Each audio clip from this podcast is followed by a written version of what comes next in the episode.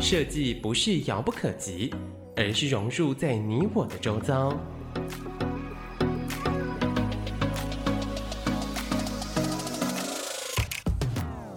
设计台湾，带您认识当代最具代表性的设计。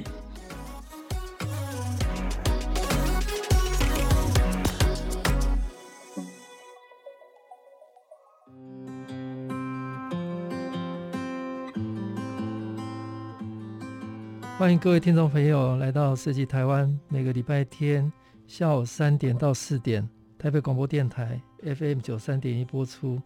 我是节目主持人台湾设计研究员张基义。呃，今天非常高兴邀请到潮南法人家乐福文教基金会执行长苏小珍，他也是社会企业责任呃沟通的总监、公司发言人。哎，小珍跟大家打个招呼。设计台湾，各位听众，大家好，我是小珍，然后院长好。好，那另外一位我们邀请到 Impact Hub Taipei 共同创办人，也是呃执行长呃陈玉竹陈执行长。院长以及所有的听众，大家下午好。好，那我接下来跟各位好好介绍一下，呃，今天受访的两位来宾哦。那呃，苏执行长是家乐福。呃，基金会执行长也是公司的发言人，也是社会企业责任的沟通总监哈。那家乐福行销企划有十多年的经验哦。那从二零一七年，家乐福行销企划转任呃企业社会责任公关跟基金会的领域哦。那执行长是正大 EMBA。呃，CSR 课程的启发，那深信，呃，CSR 是企业未来的重要竞争力，那也感受到 CSR，呃，可以成为企业的信仰，啊，带给人跟环境更多的美好。那同时也深信人文创新与思维革命是产业重新，呃，再创的记录的重要元素。那期许应用更多自身的。呃，行销的专业，顾客洞察，人文关怀，可以运用这个非单用数字量化的领域，发挥更大的影响力。那家乐福在推动呃食物转型计划，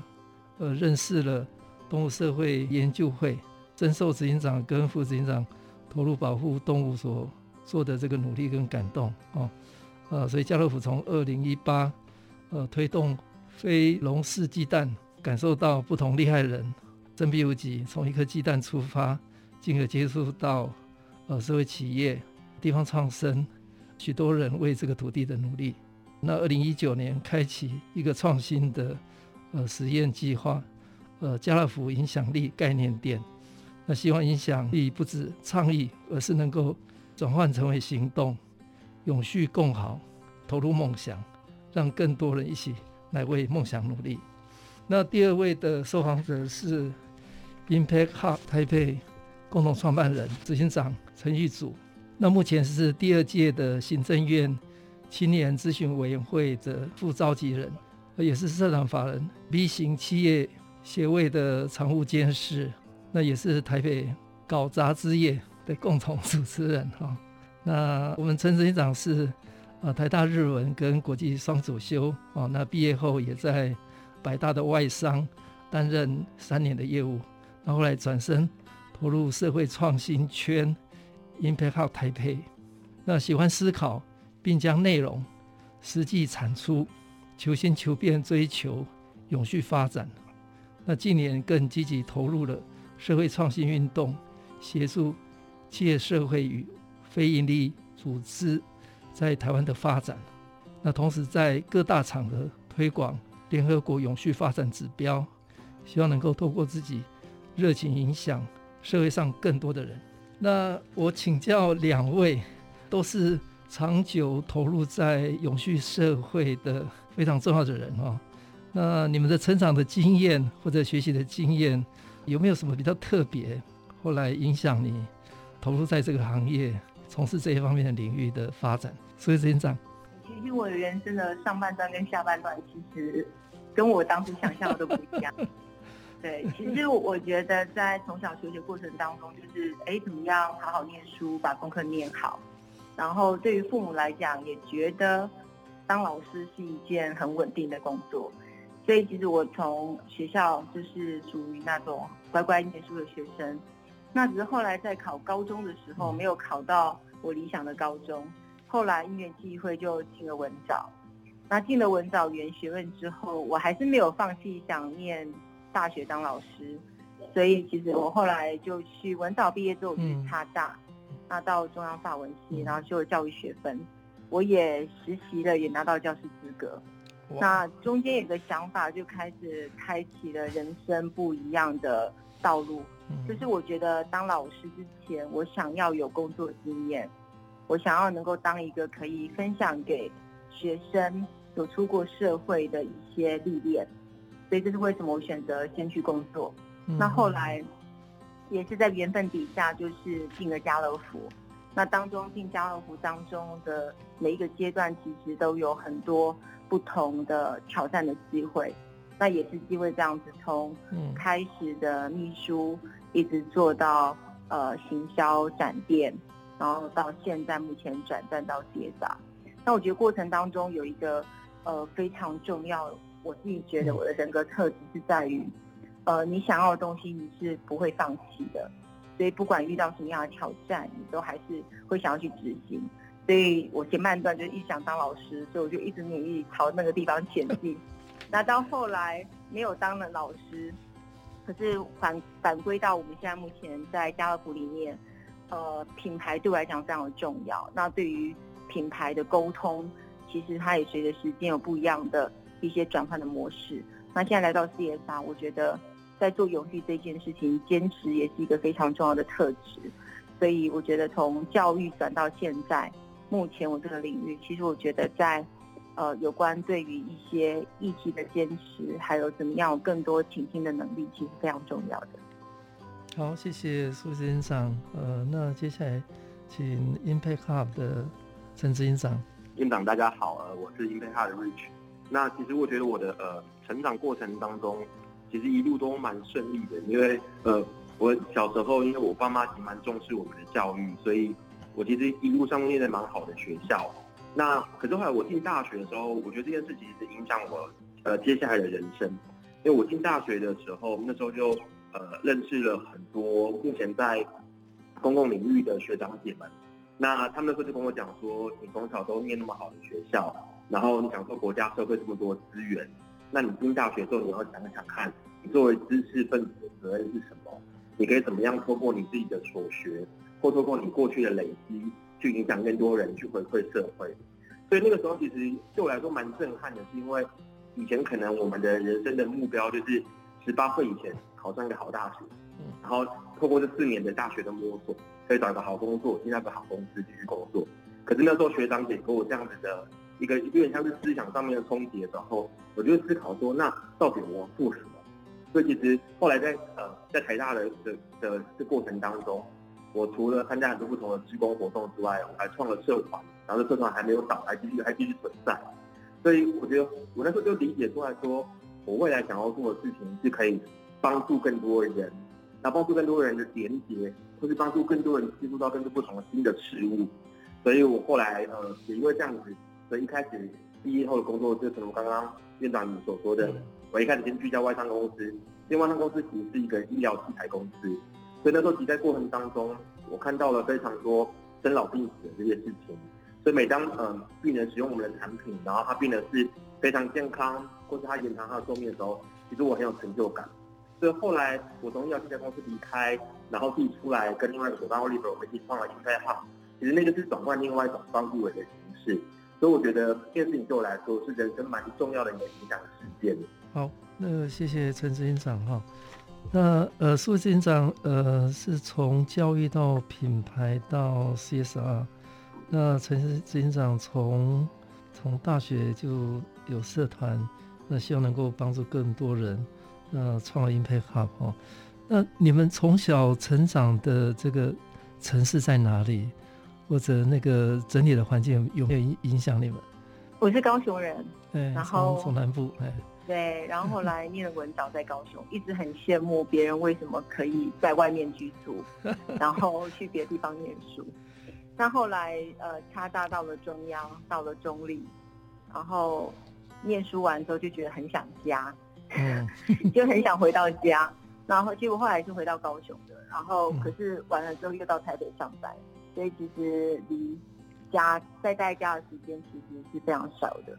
那对我来讲，其实呃，父母他们我们是小康家庭，所以其实父母一直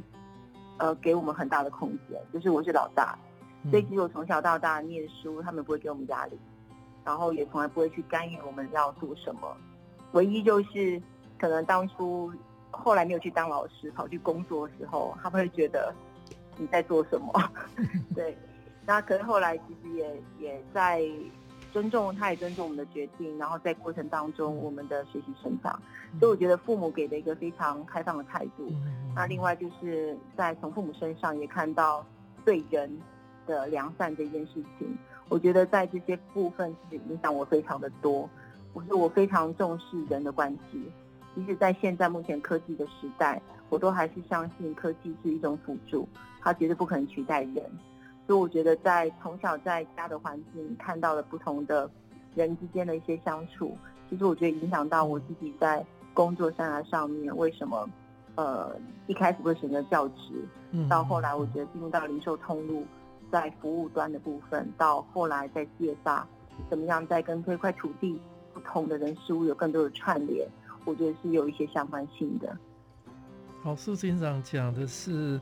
呃，从小在高雄长大了哈，那家庭对你的影响是对人的良善，呃，这个后来应该影响你做品牌也好，或者投入在 CSR 的的这个工作上，都有很大的影响。那 Impact Hub 的陈执行长，你从从小在台北吗？或者在？对，包括院长 跟大家说一件事，我从幼稚园到大学。我都在大安区长大，哦，这个天龙果绝对天龙区天龙果。对，我我真的从来没有离开过大安区，而且我爸妈那时候是为了我们的教育，他就是那种孟母三迁，所以我我念小学的时候超前部署。对，我就住在小学的隔壁，然后我后来念念念国中、高中，然后念大学的时候，我就住在同一条路上，所以其实我去去学校都超级近的。然后我我念台大的时候，因为我就我家住在台大旁边，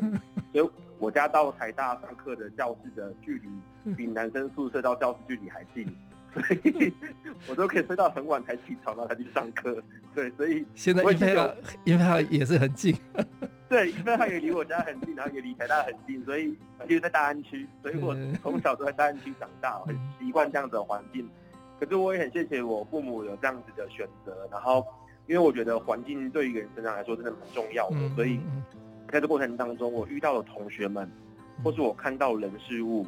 其实都会让让我走向现在这这个方向。然后其实也跟刚刚小珍庭长分享一样，我爸妈也是对我们的教育其实蛮开明的。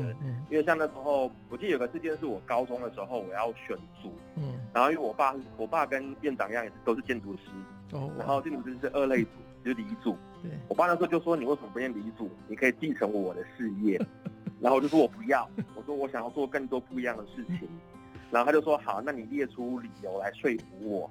后来我就跟他讲说：“你有没有发现台面上所有的总统啊、行政院长，他们都是念法律或念政治，他们都是一类组的，他们都是文组的。然后，所以我我们只要靠嘴巴这个统治这个世界。可是二类组的人呢？”你要像爸爸，他们都要画图，用 AutoCAD 画图。你们要用笔才能统治世界，才可以去执行你们做的事情。三类组医生，你要用刀，手术刀来来处理这个世界。可是你看一类组人，我们只要说说话，大家都是一类组人，所以对，就靠张嘴，对。所以后来我爸就被我说服了，所以我后来我决定，我决定用一类组了。好，对谢谢谢谢陈执行长。呃，从小家庭就呃非常开明的教育，影响他。选择人生自己的未来。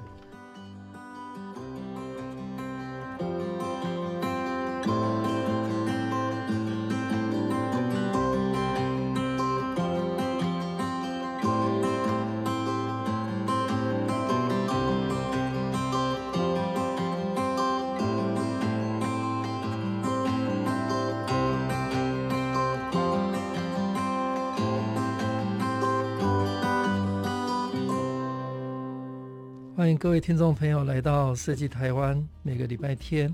下午三点到四点，台北广播电台 FM 九三点一播出。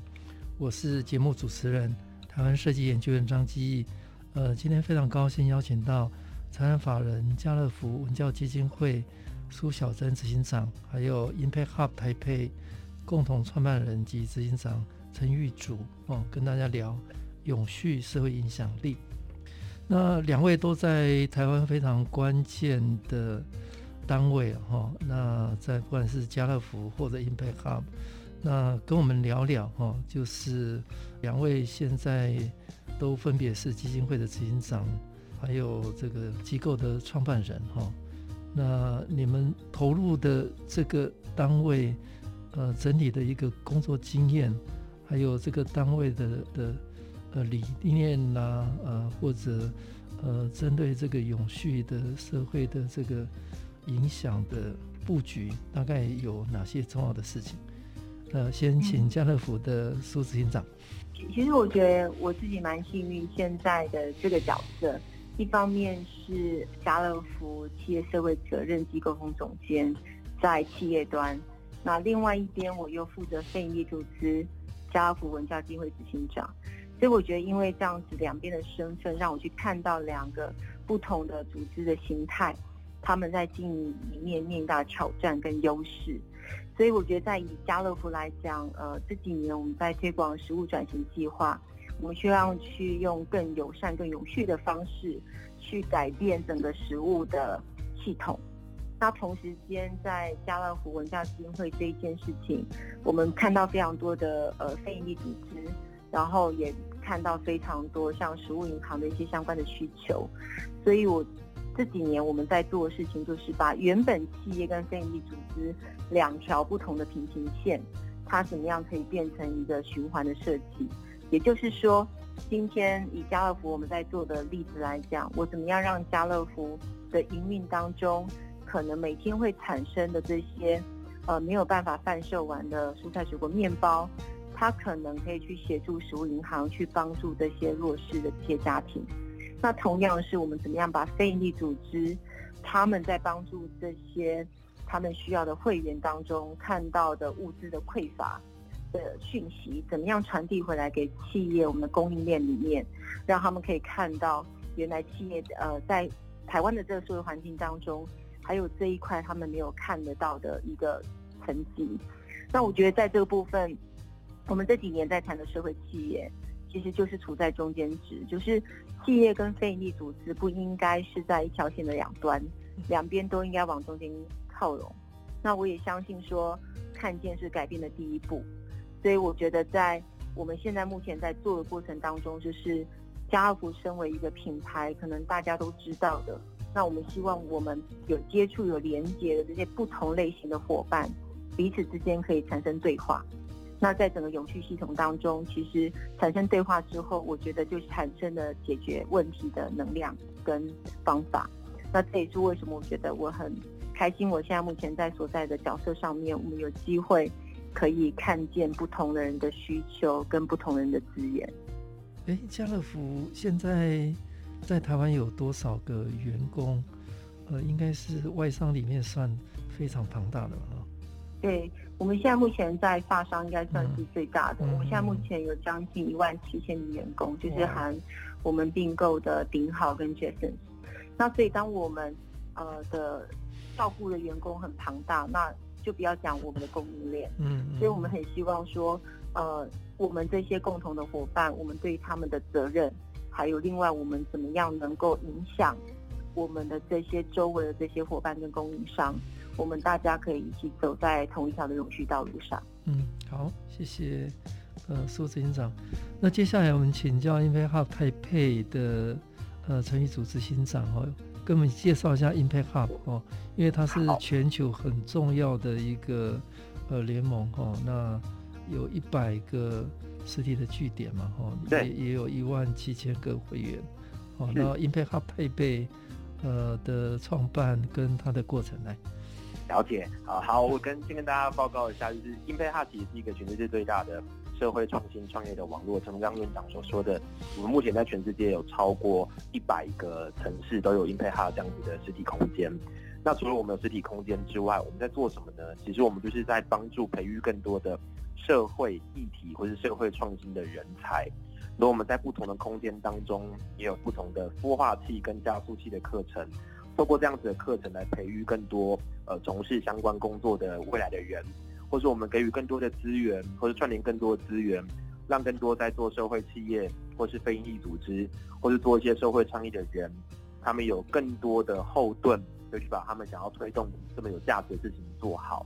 那第三个我们在全世界做的事情是，我们就会跟很多不同的大型的组织，像我们跟家乐福，或在其他世界的国呃其他世界的英配号。他们会跟一些金融机构，像 JP Morgan 这些大的大型金融机构，他们也会有很多的企业社会责任的合作案。那这些合作案都会到不同的企业的核心能力出发。那从这些能力出发之后，创造出一个具有特色的 CSR 的 project。所以这是全世界 Impact Hub 在做的事情。那从二零零五年在英国伦敦成立之后，到现在全世界已经十六年了，然后一百个城市。那台北呢，其实我们是二零一五年的时候才成立的。那成立的当时，我们是华语世界第一个 Impact Hub，所以其实我们比上海还早两年成立。那除了这件事情之外呢，呃，我们也是目前台湾第一家获得 B 型企业认证的空间工作共同工作空间跟影响力孵化器，然后也是亚洲十个 Impact Hub 当中唯一获得 B 型企业认证的 Impact Hub。那为什么当初会想要呃跟我的伙伴 Oliver 一起成立 Impact Hub 台北呢？那都其实是跟我的工作呃有关。我的工作到后期的时候，呃，那时候呃，Oliver 也在我前家公司，然后他那时候是在 HR 的部门，他是做他是实习生。可是呢，那个时候 HR 的老板就给他一个任务是，这个公司在台湾要开始认真积极发展 CSR。所以那时候后来呢，我们就呃，因为我是那个公司呃，我是那个部门的菜鸟，所以后来 HR 就说，哎，每个部门的菜鸟。要过来集合成一个 CSR project team，大家一起来讨论要怎么做好 CSR。所以后来我就跟 Oliver，我们就开始一直在想说，我们可以怎么样透过这个公司的核心能力，去把这个公司的 CSR 的 project，除了从员工的意识之外，到底能够怎么样跟利害关系人一起串联，然后把这件事情一起做好。所以我们就开始研究，然后我们就看，我们就开始看很多 paper，因为在医疗器材公司都喜欢看 paper。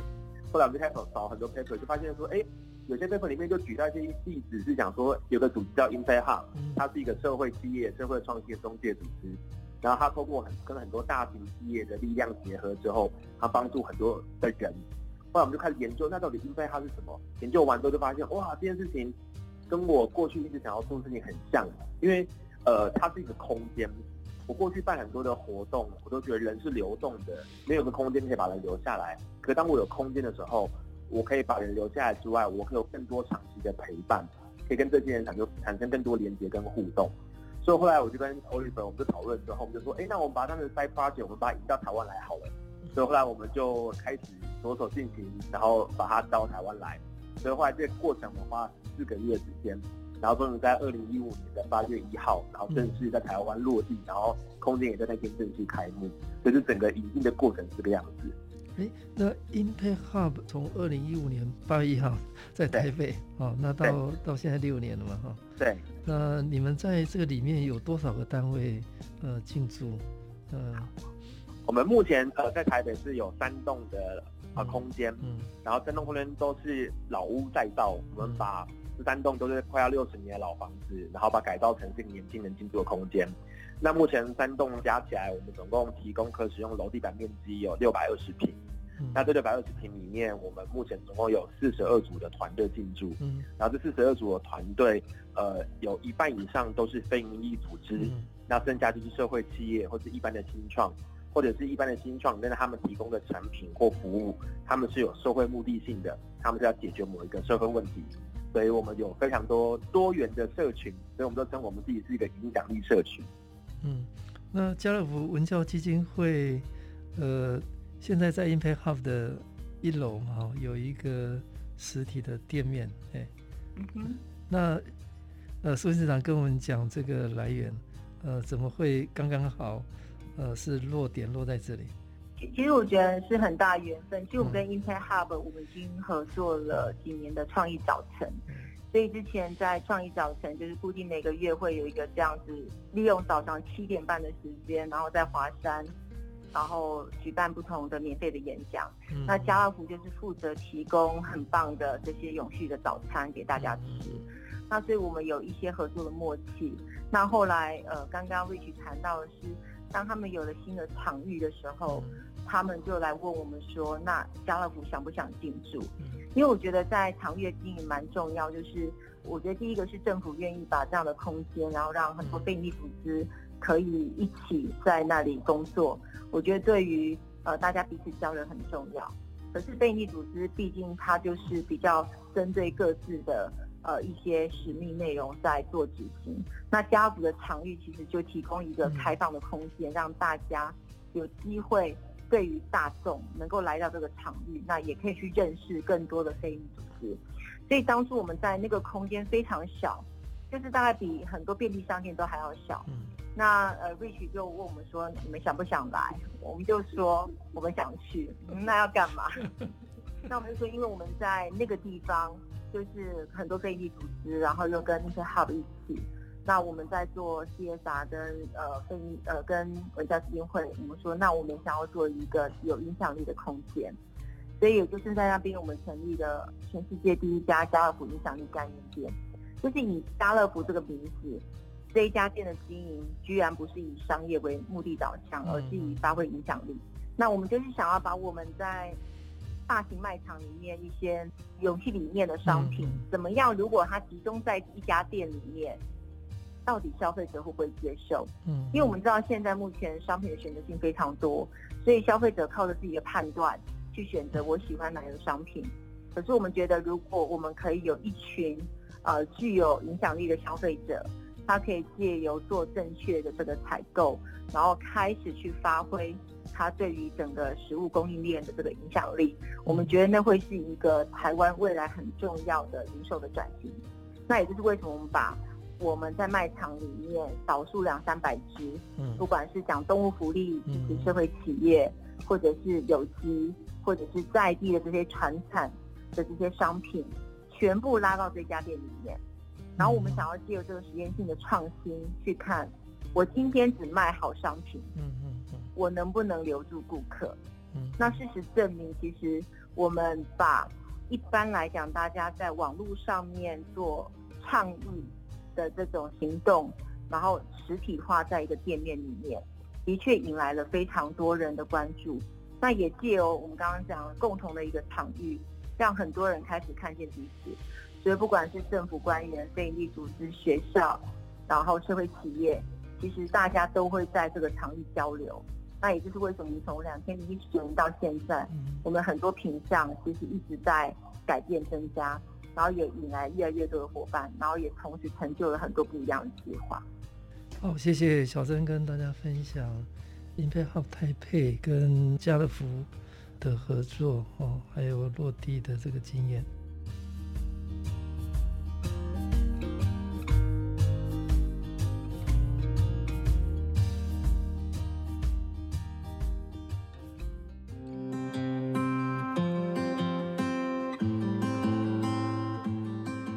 各位听众朋友来到设计台湾，每个礼拜天下午三点到四点，台北广播电台 FM 九三点一播出。我是节目主持人，台湾设计研究院张基义。呃，今天非常高兴邀请到财团法人家乐福文教基金会苏小珍执行长，还有 Impact Hub Taipei 共同创办人及执行长陈玉竹陈执行长。那我先请教家乐福的呃苏执行长。那台湾设计研究院在呃去年非常荣幸的有机会跟家乐福合作一个专案，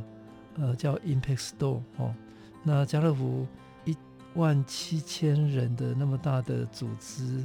那在这个那么大组织里面，呃我们想要用设计来呃带动一些新的尝试跟创新哈，呃所以去年的这个计划。我们有一个家乐福的 Impact Store 的这样的一个企划，那诶，小祯跟我们聊聊吧。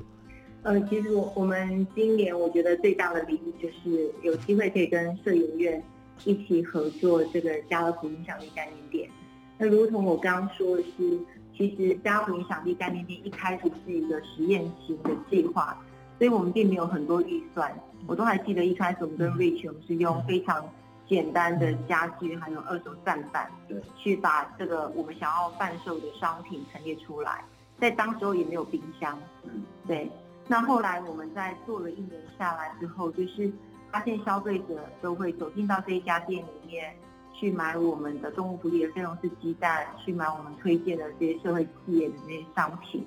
那后来一年多下来之后，有机会呃碰到摄影院的伙伴们，那我跟他们分享我们做的理念。那其实社研院这几年一直在用设计怎么样去让台湾的产业被看见，所以我很喜欢。那个院长一直在讲，就说台湾要怎么样从 MIT 变成 DIT，所以设计这件事情可以对永续来讲更重要，因为可能很多人在讲到永续就会觉得呃比较贵啊、不方便啊，很多可能不是违反人性的事情，但是我相信透过好的设计可以让一件事情都不一样，所以其实我们就跟社研院开始讨论，怎么样把我们透过这家店想要谈的很多事情。然后可以有组织化的去做呈现，然后再透过跟三加二的合作，透过设计的美学，然后把这家店就重新做了一番的改装，然后同时间用崭新的面貌，可以跟消费者去沟通我们想要跟大家传达的理念。那过程当中其实是学习是非常多的，因为我们跟所有的店里面的执行的伙伴，还有相关的一些利害关系人。我们针对顾客的行为，我们做很多设计思考的东西，然后才能够有最后设计的结果。所以设计真的不是只是表面上的看到的视觉的部分，而是更多的工作。所以也是因为这样子，然后跟社员合作完之后，我们开始用崭新的面貌，让更多人去看到这一家店，也在网络上引起非常多的不同的声量，所以大家就可以更能够理解。那我们要沟通的事情，所以像以这家店当初我们要开的时候，我们最重要强调的两个商品，一个是我刚刚讲的非农式鸡蛋，就是对于经济动物的动物福利，那我们怎么样能够让更多呃支持的消费者知道？所以这家店在那个时候也是做了家乐福唯一一家，就是不卖笼蛋，只卖非农式鸡蛋。所以，对于一颗蛋十块钱，消费者可不可以接受？嗯，答案是可以的，因为现在很多人都是为了蛋上门而来。嗯，那第二个部分，我们在讲的是台湾人对于台湾的食物的主权跟土地风土的认同感这件事情。所以我们跟了那个云林西罗玉鼎兴，我们进了他们呃手工柴烧用台湾黑豆做的酱油。那一瓶三百 ml 三百四的酱油可不可以卖得掉？证明也是可以的。因为其实消费者很多，他对于他平常购买的商品，其实他一般只认知品牌，他并不了解那么多背后的故事。可是当我们愿意用力去主推这个数量又不多，然后又相对不好卖的酱油，产生的结果是什么？产生的结果就是，呃，我们发现货架上面。有越来越多标榜台湾黑豆做的酱油，那台湾也是呃全世界真的有黑豆酱油聚落的一个国家，所以我们如果能够借由这个推广，把台湾的这个很棒的职人的传统酿造文化保留下来，这一件事情是我们觉得很珍贵的。那也因为这家店的一个产生，让更多人可以去看见哦，原来台湾有这么多好东西。那也非常谢谢社研院，呃的帮忙，让这家店可以让更多人看到。那也跟院长报告，就是我们现在目前呃这一家店第三家，现在目前已经开在内湖家乐福的店中店了。嗯，所以大家未来到家乐福内湖店的时候，就可以看到里面也有了一家全新的家乐福的影响力概念店。嗯，好，谢谢家乐福呃呃苏执行长跟大家分享。家乐福的 Impact Store、非龙式鸡蛋，还有黑豆酱油，后面都是呃社会呃影响力的概念哈。那呃，接下来我请呃，Impact Hub 台北呃陈玉组执行长跟大家呃聊一下这个 Impact Hub 呃它坐落的地点在哪里哦？然后我们知道 Impact Hub 也是老屋新生对呃空间营运还有社会创新的一个孵化的一个基地。是，那它也是台北的 NPO 的聚落哈。对，呃，跟大家介绍一下这个那么特别的地方来。好啊，谢谢院长。呃，我们其实因为我们的其中一个服务就是有空间，那这空间里面就聚集非常多社会创新的组织。那其实当初我们在和平东路的两个空间，其实很快就满了。满了之后，那时候我们也在想说，我们要如何在更加扩大我们的影响力，让更多在这些社会上有价值的人可以聚在一起。刚好那个时候，台北市政府就试出了这栋老房子。那这栋老房子原本是北一女的老师的宿舍。稍微讲一下地点在什么路？地点在重庆南路三段二号，它在重庆南路跟宁波西街的交叉口，交叉口在建中的旁边，植物园的附近。对对，好，所以欢迎大家来哦，对，欢迎大家来看哦。OK，对。那呃，当初市府释出了这个呃台北女的老师宿舍之后，嗯、然后其实他那时候也在找寻到底有什么样的团队适合来经营这个空间。后来他就问了非常多人，然后全部人都跟他讲说，你们要去找 Impact Hub。所以后来呢，市府的人就来找我们了，然后他就告告诉我们说，未来市政府想要在那个地方把它变成是全台湾第一座的 NPO 的聚落，让更多的 NPO 可以聚在这个地方。可是他们又不希望这个地方只是一个单纯的硬体建设，他们可以希望透过过去我们的经验，不论是在社群经营或者在物业管理的经验，他们希望我们可以透过一些设计的机制，然后让更多人在这里面产生更多的交流跟互动。所以后来呢，那时候我们也就去看了那个现场，然后我第一次去的时候真的有点吓到，因为它就是一个废墟，然后我就发现哇，这个废墟要整理真的要花非常多的经费。那个时候真的是去的时候，外面下大雨，里面下小雨，然后我们的那时候的顶楼是生态园区，所有的植物都长在上面，所以后来那时候就想说，哇，那这样子我们的经费要花多少钱？那市府就说他们会一开始他们会先去整理，把它整理出一个变成是一个呃可堪用的建筑物之后再委交由给我们，但他会把结构、把水电、把外墙全部都弄好。那可是他给我是一个毛坯屋，所以那时候我就开一直在想说，哇。那这件事情我要如何可以跟政府一起来合作？所以我就想说，那这个东西是不是可以来试看看公司部门协力这件事情？就我们说的那个 PPP，Public Private Partnership 这个东西。所以后来呢，那时候呃，我们就组成一个团队，然后这个团队背后刚好就有人介绍，所以就认识了呃我的干妈李安妮女士，然后也认识了呃易美集团的伙伴。所以后来我们就是这过程过程当中，就把这栋大楼。到底未来的内部要怎么样？呃，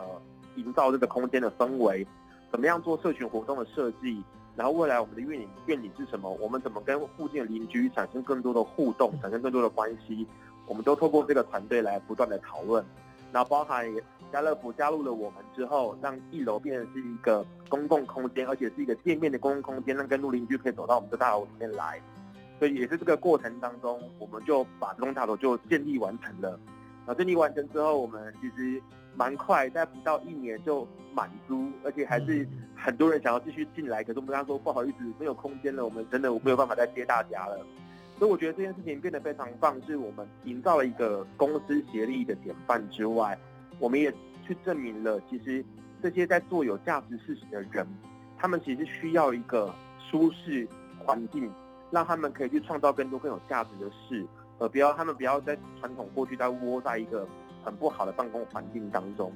再来是，我们也证明了一件事是，这些有价值的组织，他们聚在一起之后，他们彼此之间会产生更多的串联。这个组织在做的事情，可以跟其他组织一起共同合作，或这个组织可成成为另外一个组织的供应商，或这个组织的 know how 可以变成是另外一个组织他们可以去实践的事情。所以就慢慢慢，这个聚落就变得非常的欣欣欣向荣，生生不息。所以因为这样子，所以我们就得了老屋新生大奖的经营特别奖之外，我们在二零二零年也得到了经典设计奖的标章。所以其实我觉得这件事对我来说，它是一个蛮蛮，我觉得蛮自豪的事情，是我可以让空间，然后让空间在社会创新领域当中创造很多新的话语权也好，或创造很多新的价值，让大家看到社会创新这件事情是为了年轻人，大家可以一起来做的，然后大家一起来做的永续趋势。所以我这件事想跟大家分享。好，那我接下来也是请两位来谈谈永续的这个落实哈，在两个单位怎么样进行哈？那现在联合国有一个 SDGs 永续发展指标，那不管是在融入品牌也好，或者在企业里面的推进过程当中，呃，你们有什么样的一个很清楚的做法？哎，我先请教家乐福的呃基金会的苏执行长。在针对联合国永续目标，以家乐福的核心本业来讲，我们主要针对是食物，所以其实，在当中我们在谈到，不管是呃零饥饿，或者是健康福祉，或者是甚至包含我们在谈的负责任消费与生产，然后包含还有我们在讲气候变迁啊、海洋生态、陆上，然后中间还有最重要，我觉得是第十七项，就是伙伴关系。嗯那这些东西，其实在我们在呃做我们自己的本业，在有关食物上面，我们其实是开始不断的把我们的核心本业去做串联。嗯例如说，我们在响应。呃，零浪费这件事情，我们就跟食物银行合作去做续食捐赠，同时间去联合我们的供应商一起来加入食物银行捐赠跟认知的行列。那另外一块，我觉得最重要的是负责任消费与生产。其实家乐福以零售通路来讲，我们面对上游有生产者，下游有消费者，那只是中间存在着很多的资讯不对等。那以家乐福来讲，零售通路从以前就是我只是一个买卖关系，到现在我怎么样能够去带着我的供应商一起做改变？我怎么样能够呃跟他们一起合作，把原本的惯性生产转成比较永续友善的方式？对于下游消费者也是一样，消费者怎么样不要是在追求低价 CP 值？我们要知道的是很多食物的成本。其实很多外部的成本是没有被计算在当中的。那怎么样能够重新去看待食物的意义，然后珍惜他们每一次购物的机会？因为每一次他们的购物选择，其实都在形塑我们想要的未来。所以如果他们可以开始转向比较有价值的这个购买，其实也会影响上游的生产者开始转换他们的形式。那甚至进了一步，你可能也会这样减少浪费。因为食物不再是那么廉价，那不管是对你身体好，对于环境都好。那在做这些事情的过程当中，其实，呃，台湾相对于欧洲来讲是来的比较辛苦的，嗯，因为欧洲在永续走的比较前面，那台湾可能在我们有限的资源当中，可能很多人就会觉得说，我食物每天吃，我应该要买的便宜，嗯，可是相对于来讲，在欧洲，他们觉得食物每天吃，我要吃好的。所以，我们以通路的角度来讲，非常重要是，我们怎么样能够在上游做把关，嗯然后在卖场里面，我们做了非常非常多的呃消费者的食物教育，告诉他们为什么要挑选西红柿鸡蛋，为什么要挑选这个有机的食物，然后这当中可以产生什么样的改变？那我们也跟非常多不同的伙伴合作，包含我们跟 Impact Hub，我们做非常多外部不同的倡议。我们也跟地方创生很多业者去了解，原来台湾每个县市有这么多我们不知道的事情。其实，呃，我们虽然在生长在台湾，说实在，我们真的很不了解台湾。嗯，我我相信，呃，所有的听众，我们可能可以对国外的这种咖啡豆，然后国外的葡萄酒，我们都可以信手拈来讲的道理，讲的它的品种、品味、风味。可是我们可能很难说出台湾的稻米品种，很难说出台湾的茶如何去挑选。那这个部分是我们觉得非常非常重要，就是怎么去认知自己的土地。那我相信从去年的 COVID-19 当中，又更加让我们有非常深的感受。当今天全球化这件事情开始产生问状况。那台湾这块土地可以有哪些食物可以喂养我们？所以我觉得在这过程当中，以家乐福来讲，我们相信要做改变这件事情，不是只有在政府的法令，而是以企业来讲，如果我们带头去做，然后我们愿意呃跟这些上有改变的这个生产者说家乐福愿意去购买，我们就会产生改变。这也是为什么我们在两千零一十八年。我们呃带头开始去呃做出家乐福要开始推广非笼式鸡蛋的承诺。嗯、我们希望在两千零二十五年之前，家福架上的自有品牌要全部是费用是鸡蛋。那我们也跟动物社会研究会一起去推广一个友善鸡蛋联盟的认证。嗯、那执行到现在，其实成果是比我们想象中快速跟好很多。就是我们的销售也一直在成长，嗯、那甚至很多不同的通路其实也开始在关注非笼式鸡蛋。那这件事情其实都要谢谢这些呃带在前面，就是开始支持我们的消费者去购买非笼式鸡蛋这件事情。嗯、所以我觉得在以商业利益的部分，如果当我们可以开始把永续融入在我们的经营策略里面，其实我们形成的共好，其实会是利他。然后同时间也会让台湾的产业长效有更好的发展。好，谢谢财政法人家乐福文教基金会苏小珍执行长跟 Impact Hub Taipei 共同创办人执行长呃陈玉竹跟大家分享他们在永续社会影响力上的努力。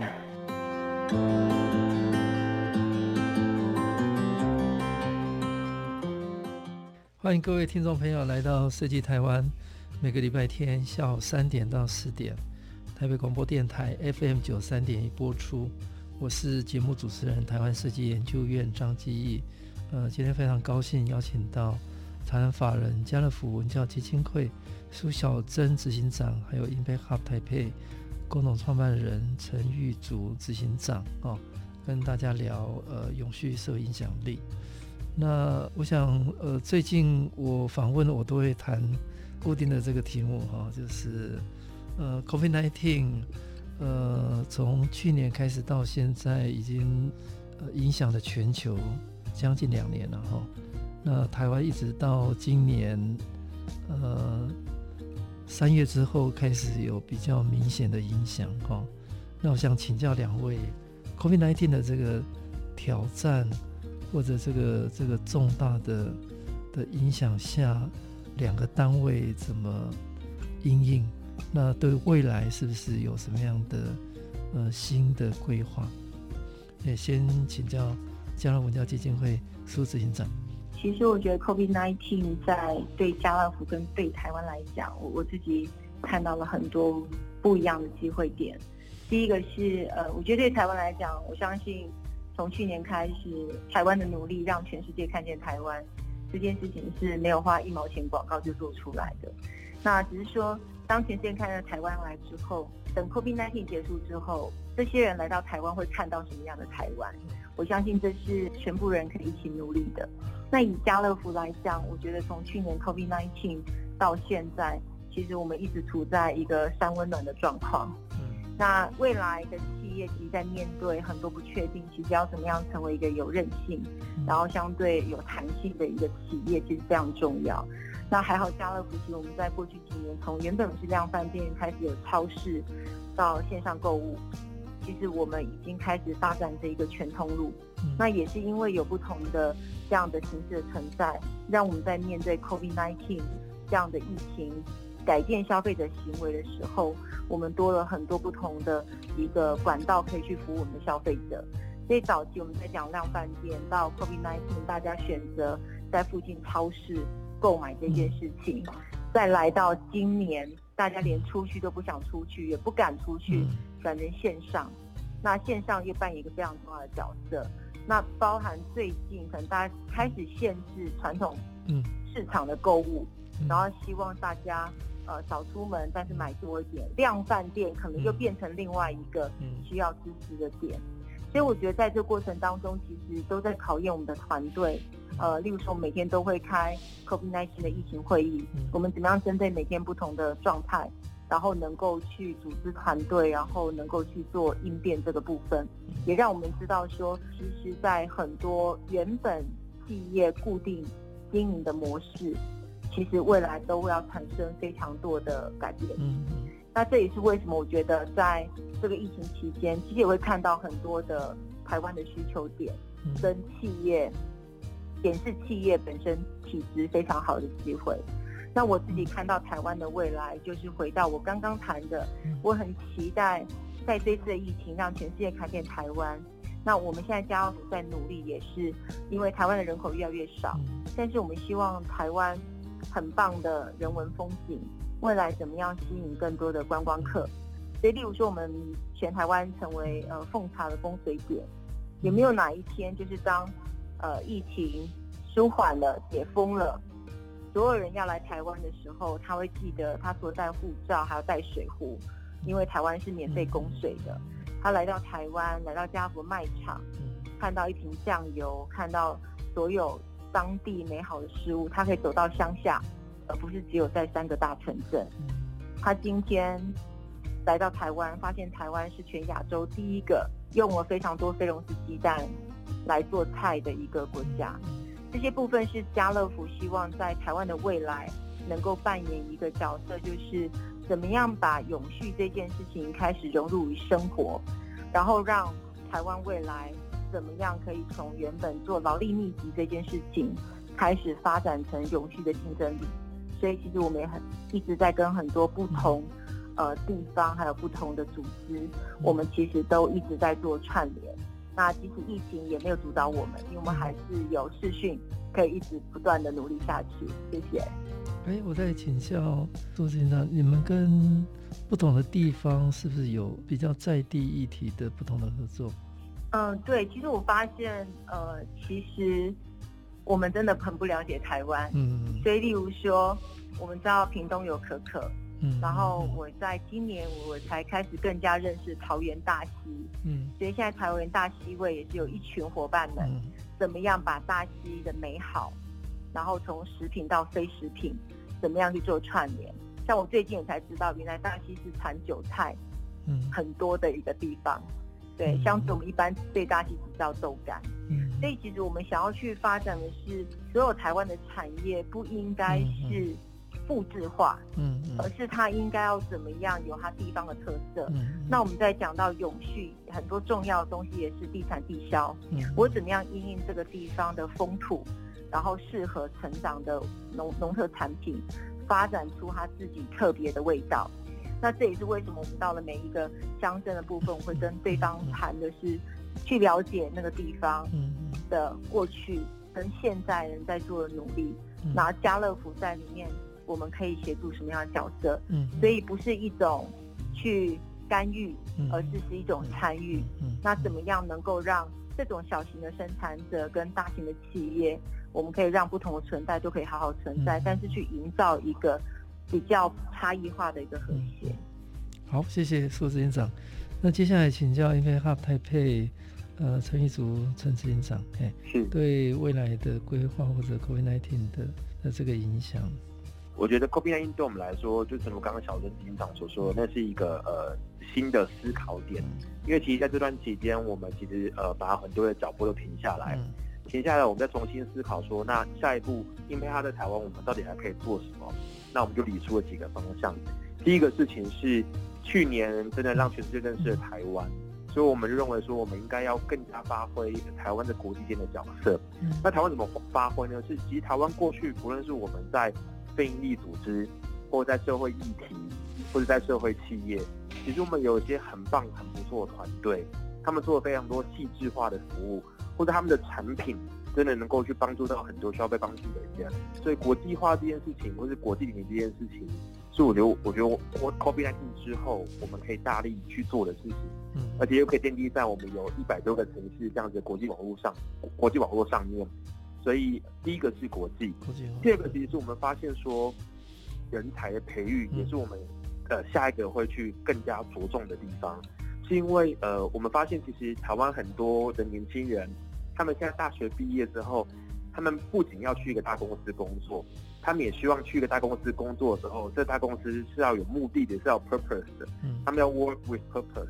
所以我们就想说，那我们怎么可以透过我们自己本身对于人才培育，或者对于人才在培育过程当中，怎么样让他们有更多的永续意识，或是联合国 SDGs 的观念，或者是 CSR 或 ESG 的观念，这都是我们可以再多做更多的。所以这件事情，我们也开始。像去年疫情还没那么严重的时候，我们还是到处去演讲，或是到处去大学，或去不同的机构，去教大家什么是永续，什么是 SDGs，我们都还到处去。嗯、那今年我我们就把这些东西转成是线上的，嗯，所以我们就可以透过更多线上的分享，而且线上又因为科技的普及，所以让更多人他不会因为地域的限制，所以我们在线上开讲的时候，一次都两三百人就可以来听，所以这样对我们来说，我们就可以影响更多的人，所以对我们来说也是一个也是一个机会。那在第三个是我们能够希，我们还是希望在疫情之后，我们可以有更多的空间，去可以让更多的呃社会影响力的这些团队们，大家可以聚集在一起。因为我们发现，虽然说现在转线上，可是实体空间还是有实体空间的魔力，所以我们还是希望在 COVID-19 之后，我们有更多的空间可以服务更多的人，然后让大家真的变成是一个很棒很棒的影响力社群。那大家当在做有价值的事情，可以彼此串联之外，形成一个很强大的力量。那这个强大力量，我们又可以跟不同的企业或不同的政府单位或不同的公法人，可以大家共同来合作，然后让整个台湾社会变更有序。好，刚刚院长讲到就是国际啊，还有人才培育，呃，还希望未来后疫情会有实体的空间嘛，好，能够。让让更多人能够来连接哦。那两位对台湾呃的未来或者对年轻人有没有什么建议？哎，家乐福的文教基金会苏执行长。其实我觉得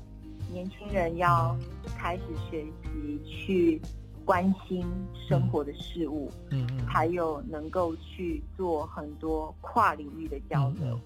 就是我以大学生来讲，就是。呃，我们曾经做过一些店内导览，然后发现一群大学生里面只有有一个人买过酱油。哦，然后另外一件事情就是说，可能在我们求学过程当中，我什么科系，我只专职在那个科系，可是未来我觉得在很多产业，就是未来的职业别，已经会跟现在不一样，就是你要拥有很多跨领域的思维，然后非常重要的是，因为现在数位科技越来越发达，可是你有没有办法跟人家沟通？你能不能学习倾听，多过于你一直想要表达？嗯，因为我觉得在很多沟通过程当中，当你能够听见别人的需求，然后你把利他放在利己前面，你们才会有共同的一个交集点。那非常重要的是，跨领域的这个事情也可以跟产业之间可以帮助大家共同去找到解决问题的方法。因为我相信未来在永续当中面对最大挑战，绝对都不是以往的经验值，对，可以帮你找到答案的。所以我觉得用开放的态度挑战自己以往的理所当然，然后努力去生活，因为在生活当中你才会看见问题是什么。嗯，要知道问题是什么，你才会找到解答。嗯，努力去生活，然后跨领域学会倾听沟通，呃，利他大于利己。哦，这个都非常非常好的建议。好。那，我请教 Impact Hub 台北，呃，陈执行长，哎，是，哎、欸，其实我的建议跟小曾有蛮雷同之处，不过我我觉得想要提醒，如果呃听众是大学生的话，嗯、那我们鼓励大家在大学生活当中好好把握去尝试每个不同事物的机会。嗯，我以自己的经验来说，我大学的时候、嗯、除了参加志工活动、创、嗯、社团之外，各各样政党的活动我都去参加，嗯嗯嗯、然后各样的什么呃。不同的领域的社团的，或是不同领域的讲座，我都去听。为什么呢？就是我想要找到我自己人生的方向。那对于现在的学生来说，因为他们有太多选择了，他们选择比我们那个时候还多更多，所以他们毕业之后会会很迷茫，他们都不知道自己要做什么。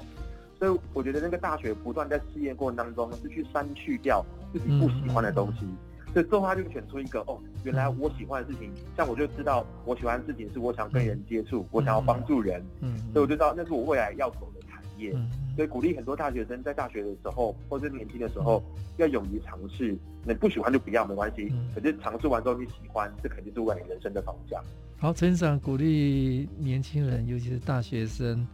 多尝试各种的机会，各种的领域。好，那今天我们节目非常谢谢财团法人家乐福文教基金会苏小珍执行长，还有 Impact Hub 台北呃共同创办人陈玉祖执行长，跟大家分享永续社会影响力。谢谢两位执行长，谢谢各位听众朋友，谢谢院长，谢谢院长，谢谢观众。